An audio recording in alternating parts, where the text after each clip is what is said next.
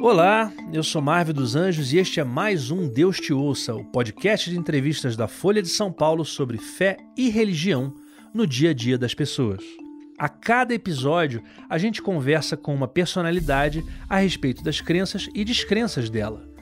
Um papo franco, sem julgamentos, em que cada entrevistado explica como a fé o acompanhou até aqui. Então a teologia negra ela vai colocar a experiência negra como central. E isso daí é o ponto, né?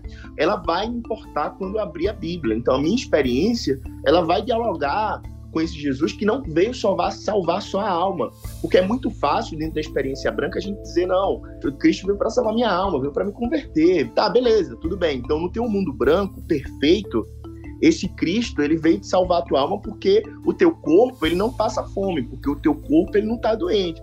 Neste episódio, o papo é com Jackson Augusto, que aos 27 anos se tornou um dos principais articuladores do movimento negro evangélico do Brasil. Batista, esse pernambucano é produtor de conteúdo na plataforma Afrocrente e já escreveu artigos e colunas para diversos veículos, entre eles a Folha de São Paulo e o Intercept. O ativista define a Afrocrente, que também tem um podcast, como uma plataforma para falar de evangelho, negritude e justiça social. Jackson também é integrante do coletivo Perifa Connection e um seguidor da teologia negra, uma vertente dos estudos bíblicos que foi elaborada pelo influente pastor e teólogo afro-americano James Cone. Em resumo, essa teologia encara de frente os problemas sociais das comunidades negras cristãs, sempre guiada por uma leitura afrocêntrica da Bíblia. Além de discutir essas questões e o trabalho de James Cone, Jackson vai explicar para a gente nesse papo como chegou a esse caminho que reúne a política e religião e como acha que o movimento evangélico brasileiro pode influenciar no combate à desigualdade social do país. Jackson, a primeira pergunta que eu acho que eu queria te fazer, do ponto de vista de um ativista negro, como é que você está vendo esse momento da religião pentecostal? Quais são os grandes desafios para um evangélico negro, com consciência negra, com letramento negro? Que momento você está vivendo hoje dentro da, da religião?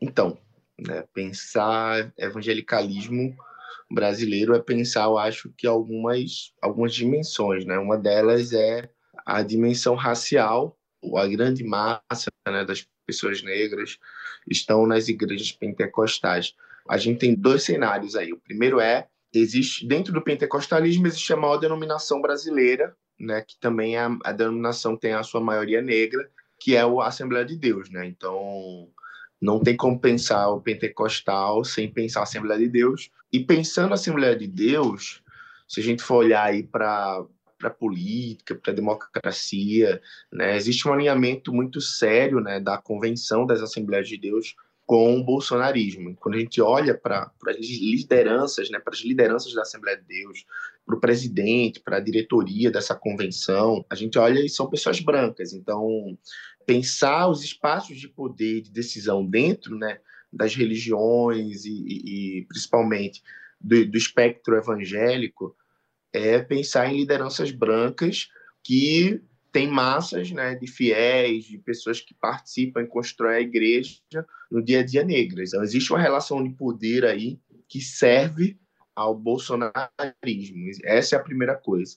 Quer dizer que todo mundo quer da Assembleia de Deus, ou quer dizer que todo pentecostal ele é bolsonarista? Não, né? A gente sabe que existem as formas de resistir e eu acho que o mais, o potencial maior, né, de quando a gente vive na igreja, de como, de como a gente sabe como a igreja funciona, é que a gente sabe que as pessoas que constroem o dia a dia da igreja, elas pensam, elas são seres que pensam, elas sabem quanto está o feijão, elas sabem quanto está o arroz, elas sabem que a gasolina está cara, né? E também ela sofre com isso. Eu até brinco, eu falo, já evangélico também é gente, ele, ele pega ônibus, ele precisa ir no mercado, né?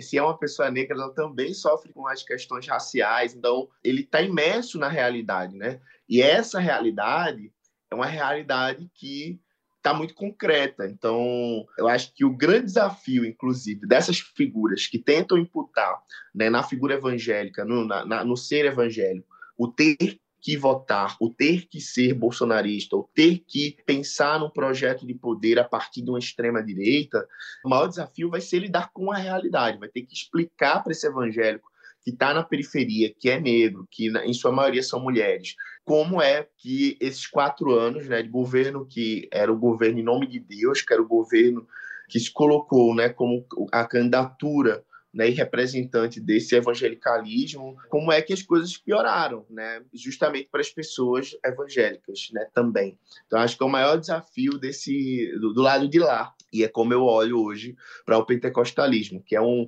é um espaço de disputa intenso, inclusive é um espaço que tem muito projeto de poder ali, não é só um projeto de poder, diferente, por exemplo, quando a gente olha o próprio Edir Macedo, né, que é um projeto de poder, então o Silas Malafaia é outro projeto de poder. Então, é, quando a gente olha o ministério lá de Madureira, é outro projeto de poder.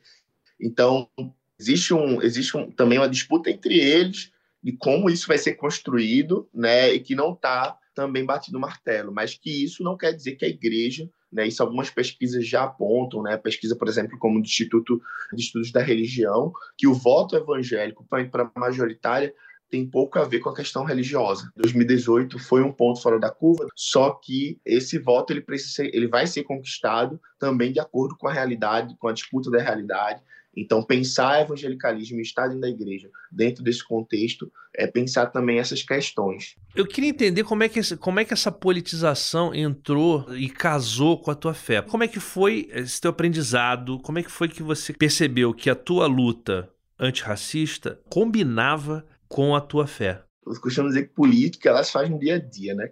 Apesar de pensar como ainda sou um jovem, né? Sou um jovem dentro de uma igreja, e nem tudo é apresentado para a gente, né? Nem toda a história é apresentada para a gente. Então, não cresci sabendo tudo e, e, todas as histórias de resistência dentro da igreja, né? Quando eu olho para o meu passado, não, na EBD ou na escola, que é a escola bíblica dominical que acontece todo domingo de manhã, normalmente é quando nos apresenta a nossa história. Né? Eu aprendi o que é ser batista, eu aprendi o que é um batismo, eu aprendi o que era conversão, o que é salvação, o que a gente pensa sobre essas coisas. Então, aprendi quais eram os, os, grandes nomes né, da minha denominação, mas ninguém conta que esses grandes nomes tinham escravizados, por exemplo. E aí eu tive que aprender de outro jeito, né? Tem uma história, né, que é negada, né? Tem uma história protestante que é negada na, na América Latina e isso tudo hoje eu tenho acesso, enfim, e inclusive a plataforma, né, que eu criei, que está em construção ainda, que é o Afrocrente,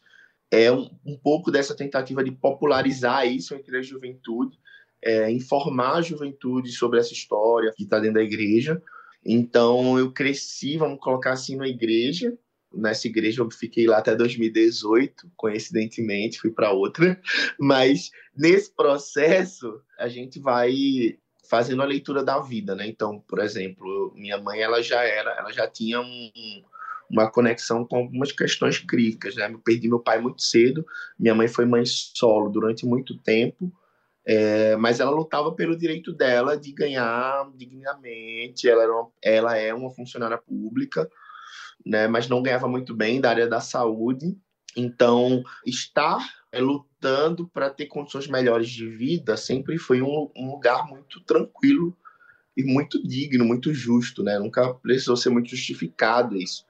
Então ia muito para a assembleia, né, para as assembleias lá que rolava no, no, hospital que ela trabalha e, e depois a gente saía, mesmo, fui para muita greve. Então minha mãe ela era essa pessoa, ela não tinha com quem me deixar, então me levava esse caminho, né, esse caminho de ir para greve, de ir para assembleia, nunca foi um caminho que era oposto ao de ir ao culto, né? Então acho que é a primeira, essa é a primeira coisa. Então eu aprendi desde cedo que lutar pelo que é certo também fazia parte da minha identidade enquanto uma pessoa cristã. Passado isso, acho que eu sempre fui uma pessoa muito crítica, né? Então, sempre questionei muito. Eu comecei a perguntar, né? Pô, o que é racismo? Eu sofro com isso, tá? Beleza, sou uma pessoa negra. Nunca tive dúvida, né, que eu fui uma pessoa negra. Minha pergunta é se você tem algum episódio na tua vida que seja definidor desse, desse momento aí da tua percepção da negritude do ativismo?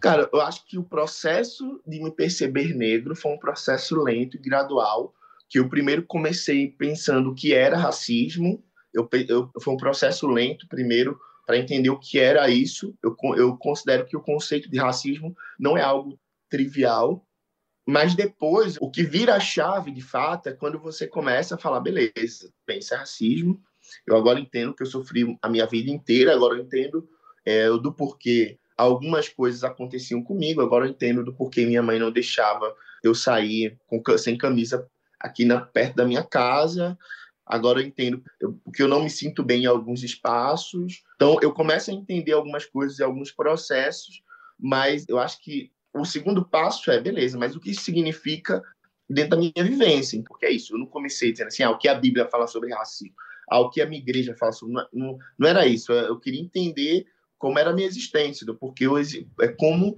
eu existia em alguns lugares ou eu não existia em alguns lugares. Então, quando eu comecei a me perguntar como isso me, me afetava na igreja, por exemplo, isso é um problema. Então, quando eu falei assim, ah, quero falar sobre isso aqui, e o pastor, né, um pastor branco da época, quando eu começo a questionar isso, eu sou chamado para o gabinete, eu nunca fui para gabinete.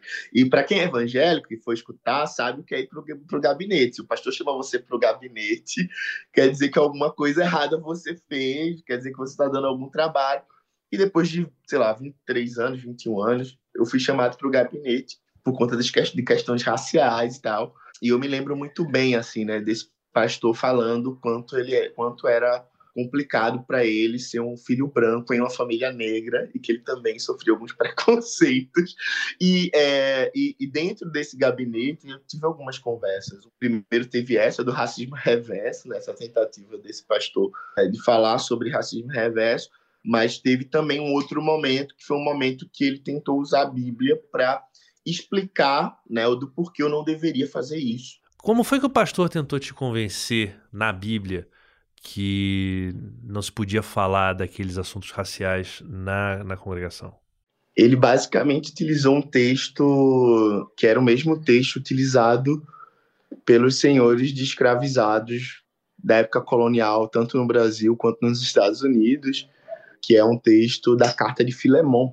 Né? A carta de Filemon é basicamente uma carta que o apóstolo Paulo ele escreve né, a Filemon sobre Onésimo. Quem é Onésimo? Onésimo é um escravizado que foge, e quando Onésimo foge, vai parar lá em Paulo. Onésimo cuida de Paulo, Onésimo também é cuidado por Paulo, né, vamos colocar assim, só que o que Paulo faz? Paulo devolve Onésimo a Filemon. Isso é uma questão, né? E basicamente essa carta fala sobre essa, essa volta de Onésimo a Filemon. Vamos colocar assim, ele é dado de volta ao seu dono. Né? Eu não quero me adentrar ainda mais nesse texto, mas é basicamente basicamente isso. Então ele fala o seguinte, ó, Paulo, né, que é o apóstolo, Paulo, que é o exemplo é, dentro da tradição, principalmente reformada e europeia, né? O pensamento paulino é um pensamento muito central. Então Paulo, que é o exemplo, ele não lutou contra a escravidão. Paulo, ele, ele, ele devolveu Onésimo. então não é nosso papel é, basicamente foi isso. Ele falou, não é nosso papel fazer isso, assim, não é nosso papel lutar contra. É nosso papel confiar em Jesus, é nosso papel. Paulo pediu para ele confiar em Jesus, para Filemon ser servo de Deus e tal, ser filho de Deus, e isso é que importa, no final das contas, isso é que vai quebrar, vamos colocar assim, esses paradigmas e quebrar essa questão do racismo, né, para o pensamento desse pastor. E essa conversa foi meio que um start para eu dizer, ó, oh, cara, é o seguinte, eu vou sair daqui, vou fazer isso, né? Vou estudar teologia negra. Eu nem sabia o que era teologia negra, assim, eu tinha visto. Mas eu acho que tava tão, tava tão é, irritado, né, com, com toda a conversa, assim.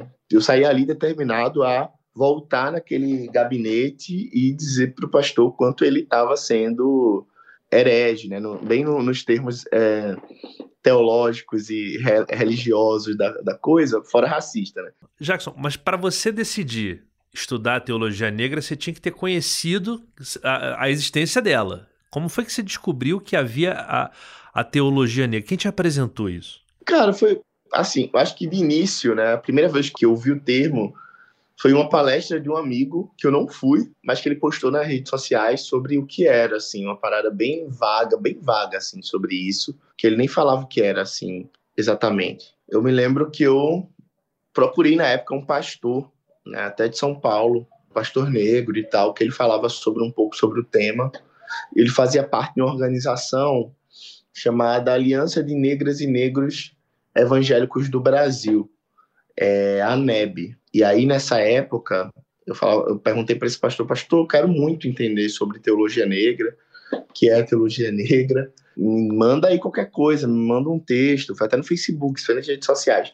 E esse pastor, né, que também é teólogo, ele me deu um, site, assim, um site bem duvidoso, vamos colocar assim, na época, mas você viu muito, assim, era um, meio que um blog, né, de um, um irmão chamado Hernani, que inclusive depois eu descobri que era um dos fundadores do, do movimento negro evangélico. E lá nesse site tinha algumas coisas sobre teologia negra, tinha algumas coisas sobre James Cone, o grande é, sistematizador né, da teologia negra, o grande pensador, o grande intelectual da teologia negra no mundo, o cara que é conhecido por criar as bases né, dessa teologia. E aí ele tinha algumas citações de James Cone, tinha alguns artigos ali iniciais e foi a partir daquele blog ali, né? Com, e o blog dele tinha muitas referências, então tinha todas as bibliografias. É, isso me ajudou muito, né, para pensar e para cobrir outras histórias, acessar artigos na época. O que foi que mais te interessou na teologia negra de cara? Primeiro, que o James Cone ele vai trabalhar uma perspectiva nos textos dele, por exemplo, do racismo como heresia. Eu acho isso muito, muito sensacional, né? Quando ele pega alguns termos que a gente trabalha no, no, no dia a dia, né, até hoje, dentro das igrejas, e ele vai, a partir disso, realocando e também deslocando o que é a teologia. Então, quando a gente pensa teologia dentro do mundo evangélico, a gente pensa o seguinte: Deus falou. Deus falou que haja luz, houve luz. Deus falou que, enfim, Deus falou muitas coisas além disso, né? E aí, o que é a teologia? A teologia é basicamente o que eu escutei sobre isso, né? É, é, basicamente essa tentativa humana de tentar entender o que Deus falou. Isso é uma questão, né? Então, dentro desse movimento, né, que o James Cone vai chamar de antropológico e tal, ele começa a fazer perguntas que dentro do contexto euro-americano, contexto branco, nunca foram feitas. Então, por exemplo, eu acho sensacional quando ele fala assim, ó, dentro de uma teologia europeia, tinha alguns pressupostos, como, por exemplo, a pessoa branca, né? Ela acha que é super, hiper importante eu discutir né, se Deus estava ou não na Eucaristia. O que é a Eucaristia, para quem não sabe? Né? Aquele momento da ceia, né? É para quem é católico, é da hóstia e do vinho, que é para rememorar a última ceia, para rememorar o que Jesus fala ali. Então, existe uma grande discussão se, se é, de fato, é a carne de Jesus ou não naquele momento se aquilo dali é o sangue de Jesus ou não naquele momento. E o James Cone fala assim, ó, para a experiência negra, isso não importa. Para a experiência negra, o negro ele quer saber se Jesus está com ele quando existe um tiroteio dentro da favela, sabe? Se Jesus está comigo quando eu, eu tô no tronco, né? Colocando aí a experiência ali colonial. Se Jesus está comigo quando eu estou caminhando para a árvore do linchamento. Se Jesus está comigo quando eu vejo uma polícia né, na esquina que pode fazer algum mal por ser um jovem negro sem documento, por exemplo, naquele momento. Então, dentro da teologia negra, essa pergunta se Jesus está na ceia ou não, não é prioritária, não é uma questão, não é algo que a gente vai estar é, tá fazendo no dia a dia uma pergunta, todo uma, um desenvolvimento sobre isso, né? O James Cone ele traz uma outra coisa muito pesada que para mim assim isso daí foi muito importante também.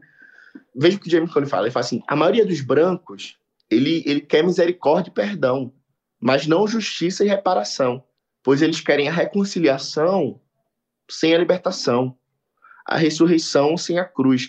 Então, o James Cone ele, ele desloca o perdão para um lugar que ó, só pode existir perdão se existir justiça e reparação. Só pode existir reconciliação se existir libertação. Então não existe a possibilidade, e o James Cone ele, ele é muito pesado enquanto a isso. Ele fala assim: ó, reconciliação significa o fim do racismo. Então, quando eu penso dentro da perspectiva cristã, que é reconciliação, se eu pensar a partir de uma perspectiva da branquitude ou dos brancos, ou de uma teologia europeia, eu vou pensar no perdão vazio. Eu vou pensar nesse Jesus sem corpo. Então, a teologia negra, ela coloca o corpo no centro. Então, o corpo importa. O corpo dentro de um culto das, de experiência negra, ele importa. Né? Seja até pentecostal ou não. Então, a teologia negra, ela vai colocar a experiência negra como central. E isso daí é o ponto, né?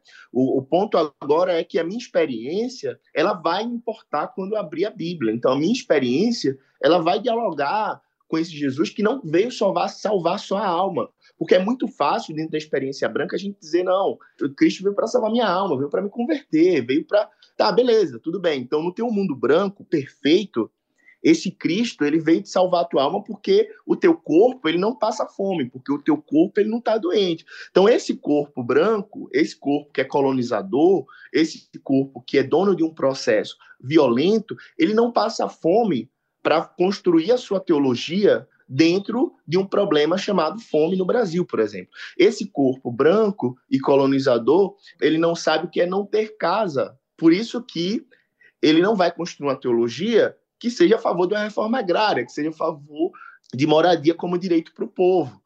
Então, por isso que a teologia negra, ela me atravessa. Ela me atravessa porque ela vai me apresentar um Deus que luta pela minha vida. Ela me atravessa porque ela vai me apresentar um Deus que vai olhar para o perdão, mas sem esquecer atos de justiça e atos de humanização a partir de uma realidade onde eu sou desumanizado, onde meu povo é desumanizado, onde meu povo ele é assassinado todos os dias. É por isso que ela vai me atravessar. Quando eu começo a ler o James Cone, né, em sua primeira instância, isso, isso começa a me trazer para outros lugares, a me colocar em outras perspectivas, inclusive da religião, da religiosidade e também da minha construção como pessoa. Né? Então, isso também é uma reconstrução religiosa.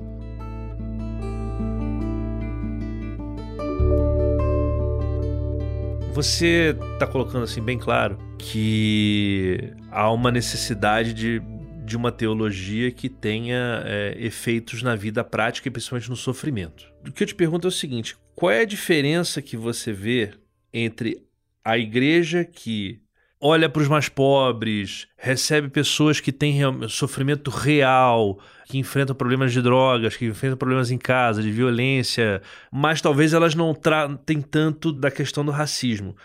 Como é que você separa essas coisas, entendeu? Porque me parece que tem igrejas que, que tratam realmente do corpo, das necessidades do corpo e do, e do sofrimento real, mas não racializam a coisa. Faz sentido? Eu acho que existe uma prática aí que é importante, que é a prática da solidariedade, né? Eu acho que a solidariedade ela é uma prática que predomina em muitas igrejas, né? A gente viu aqui as chuvas, por exemplo, tanto lá no sul da Bahia, é, tanto em Petrópolis, quanto aqui em Recife, né? Quem estava na ponta de lança, quem está, por exemplo, acompanhando as mães, as mulheres que estão indo visitar seus maridos e seus filhos que estão presos em cárcere privado, é, pelo Estado. É a igreja, mas é a mesma igreja, às vezes, né, não em sua maioria, que vai talvez gritar bandido bom é bandido morto.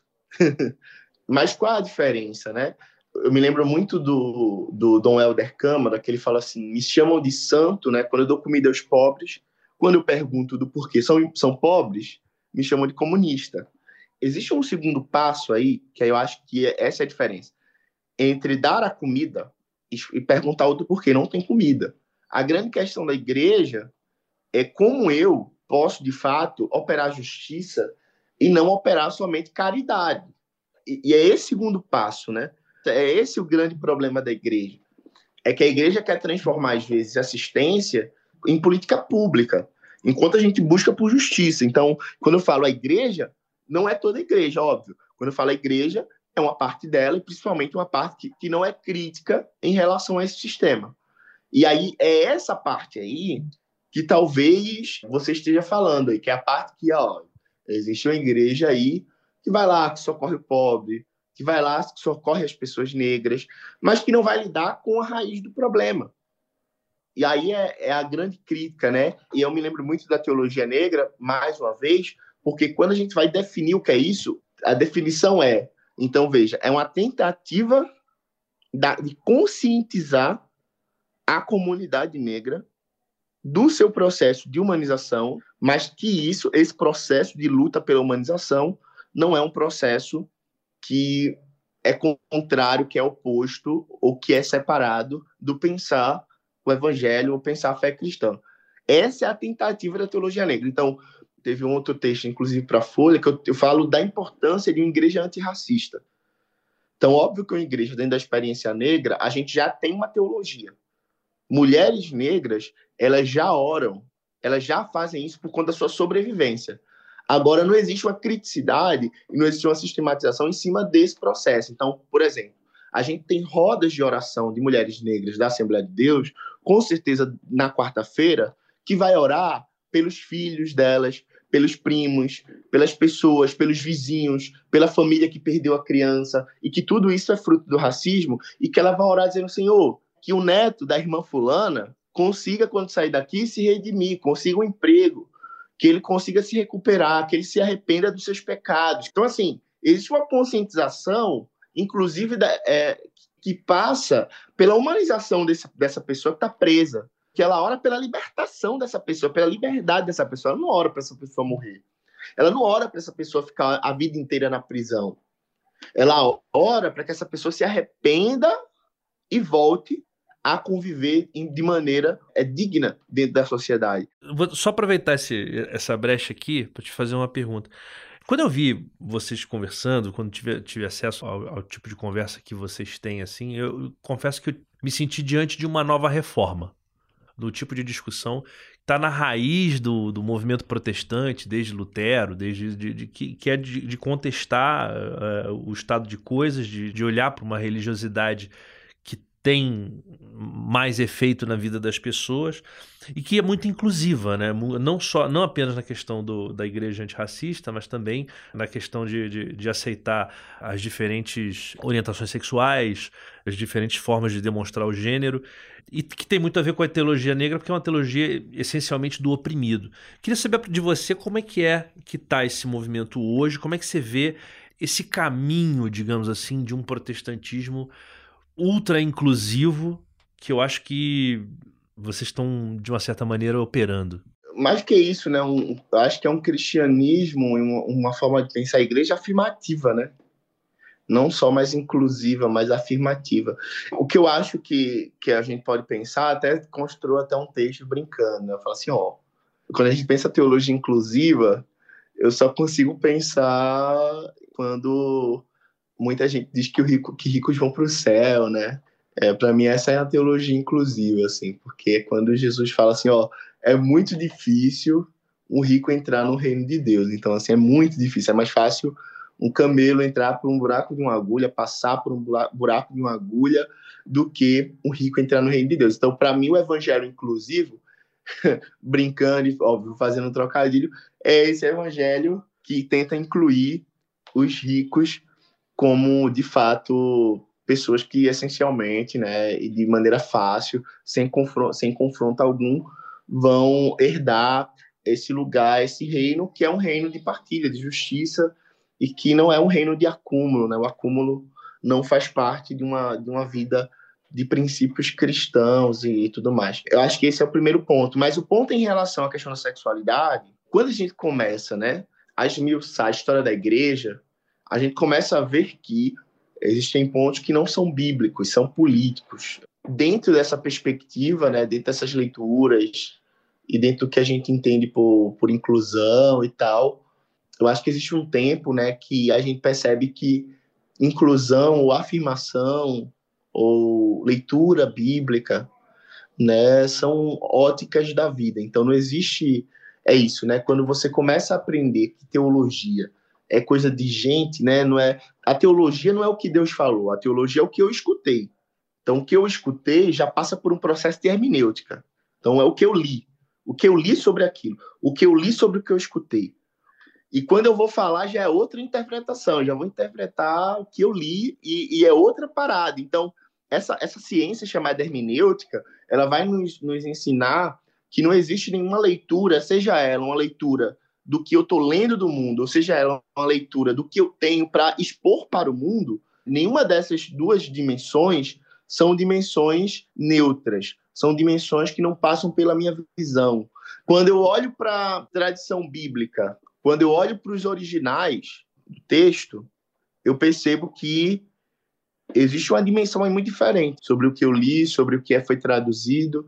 Você percebe que é uma escolha política, né? Você dizer que é, foi a Bíblia que disse, né? em nome da Bíblia, eu digo que o que você é é pecado. Né? Em nome da Bíblia, eu digo que você não pode mais partilhar o pão comigo. Em nome da Bíblia, em nome da minha leitura bíblica, eu digo que você não faz parte desse mundo aqui cristão. Então, existe uma desumanização desse processo, né? E aí é um enfrentamento que a juventude, e essa juventude que está próxima dessas pautas, está querendo bancar essa briga. Né? Eu estou numa igreja, por exemplo, que isso é uma discussão. Eu estou numa igreja, por exemplo, que não necessariamente ela é afirmativa né, hoje. Apesar de eu, de eu estar em movimentos e eu defender uma teologia, e eu defender uma prática de fé, eu defender uma leitura bíblica afirmativa, isso daí eu já coloquei e eu coloco isso porque eu entendi que é uma escolha política. Não é, não se trata do que Deus fala sobre isso. Se trata do que os homens, do que essas pessoas que têm um histórico de violência falam sobre isso. Eles escolhem desumanizar. Eles escolhem uma leitura bíblica que não tem nenhuma possibilidade de vida para essas pessoas. Isso não está condicionado dentro de uma questão religiosa. Isso não está condicionado dentro de uma prática, de uma experiência de fé que está ali colocada. Não existe isso. A palavra homossexual, por exemplo, vai surgir na Bíblia somente no século XX.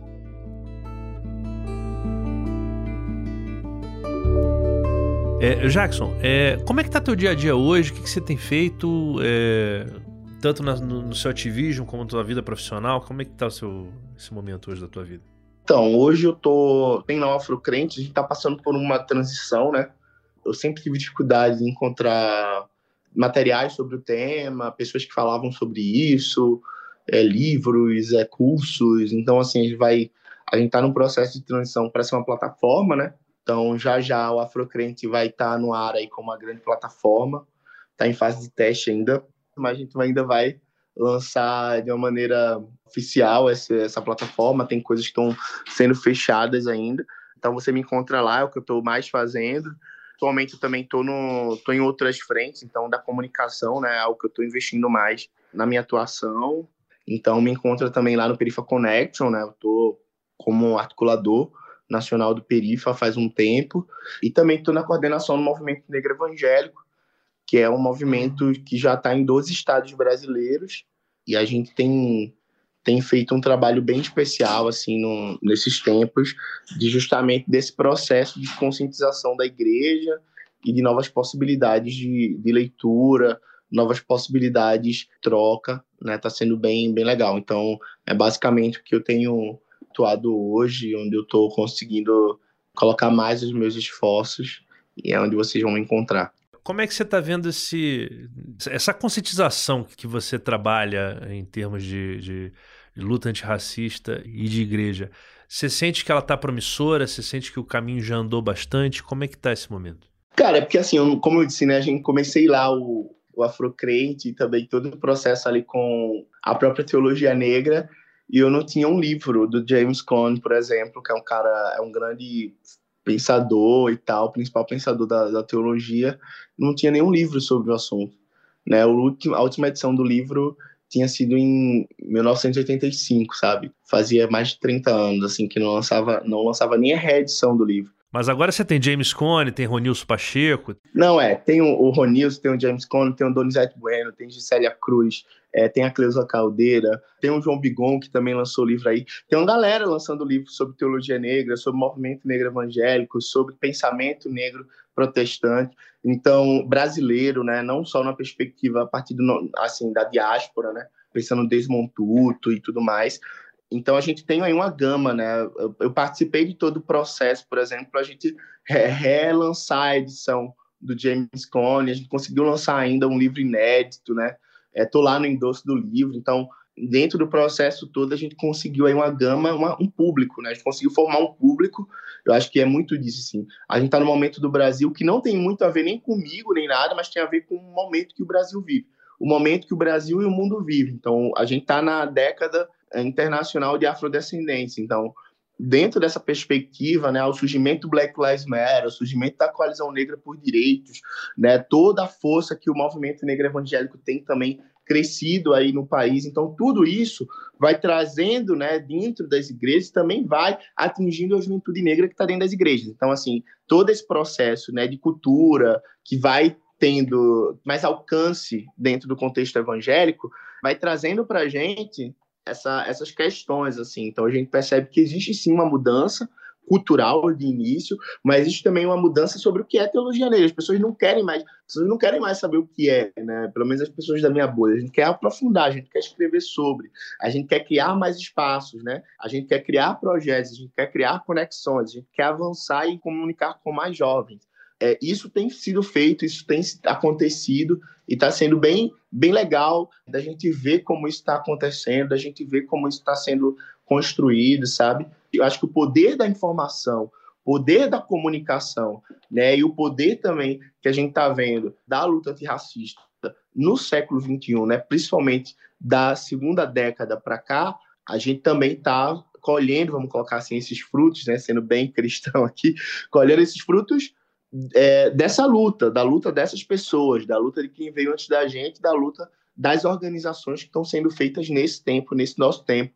E é por isso que eu acho que a gente vai ter sim uma geração daqui a 20, 30 anos é, de pessoas negras evangélicas muito mais conscientes, com estruturas e organizações negras protestantes consolidadas quando a gente olha aí a longo prazo, né? Eu não gosto de olhar somente o, o hoje, mas pensando aí os próximos 20, 30 anos, que é algo que a gente tem feito e falado, não vai retroceder, é um novo tempo que existe dentro do, da cultura social, da cultura de discutir temas, de discutir nossas presenças dentro de todas as dimensões da sociedade. E isso não vai voltar a ser o que era antes. Isso muda muito o jogo do, do que é assim quando as pessoas pensam ah, o Brasil vai se tornar um país evangélico. Né? Porque quando você está trazendo essa teologia negra, que é uma teologia do oprimido, que politicamente ela acaba olhando muito mais no lado esquerdo do que para o lado direito da, do espectro político. Você está mudando muito a percepção de que um Brasil mais evangélico é um Brasil de direita. É, eu acho que a teologia negra ela vai garantir aí para gente a construção de uma religiosidade que não tem nenhum compromisso com o supremacismo religioso que hoje vivemos no Brasil é isso, assim, né? Quando a gente pensa teologia negra, quando a gente pensa na conscientização, a gente pensa num projeto comunitário e num projeto diverso de país. A gente pensa num, numa teologia e num pensamento religioso que está compromissado com o interesse público e não com o pensamento religioso que tem um projeto pessoal de poder. Isso daí já muda os paradigmas da religião, né? Visto que o Brasil é um país religioso e visto que a religião ela tem que ser sempre discutida, seja é, ano de eleição ou não, porque ela também organiza e reorganiza as nossas relações dentro dos territórios.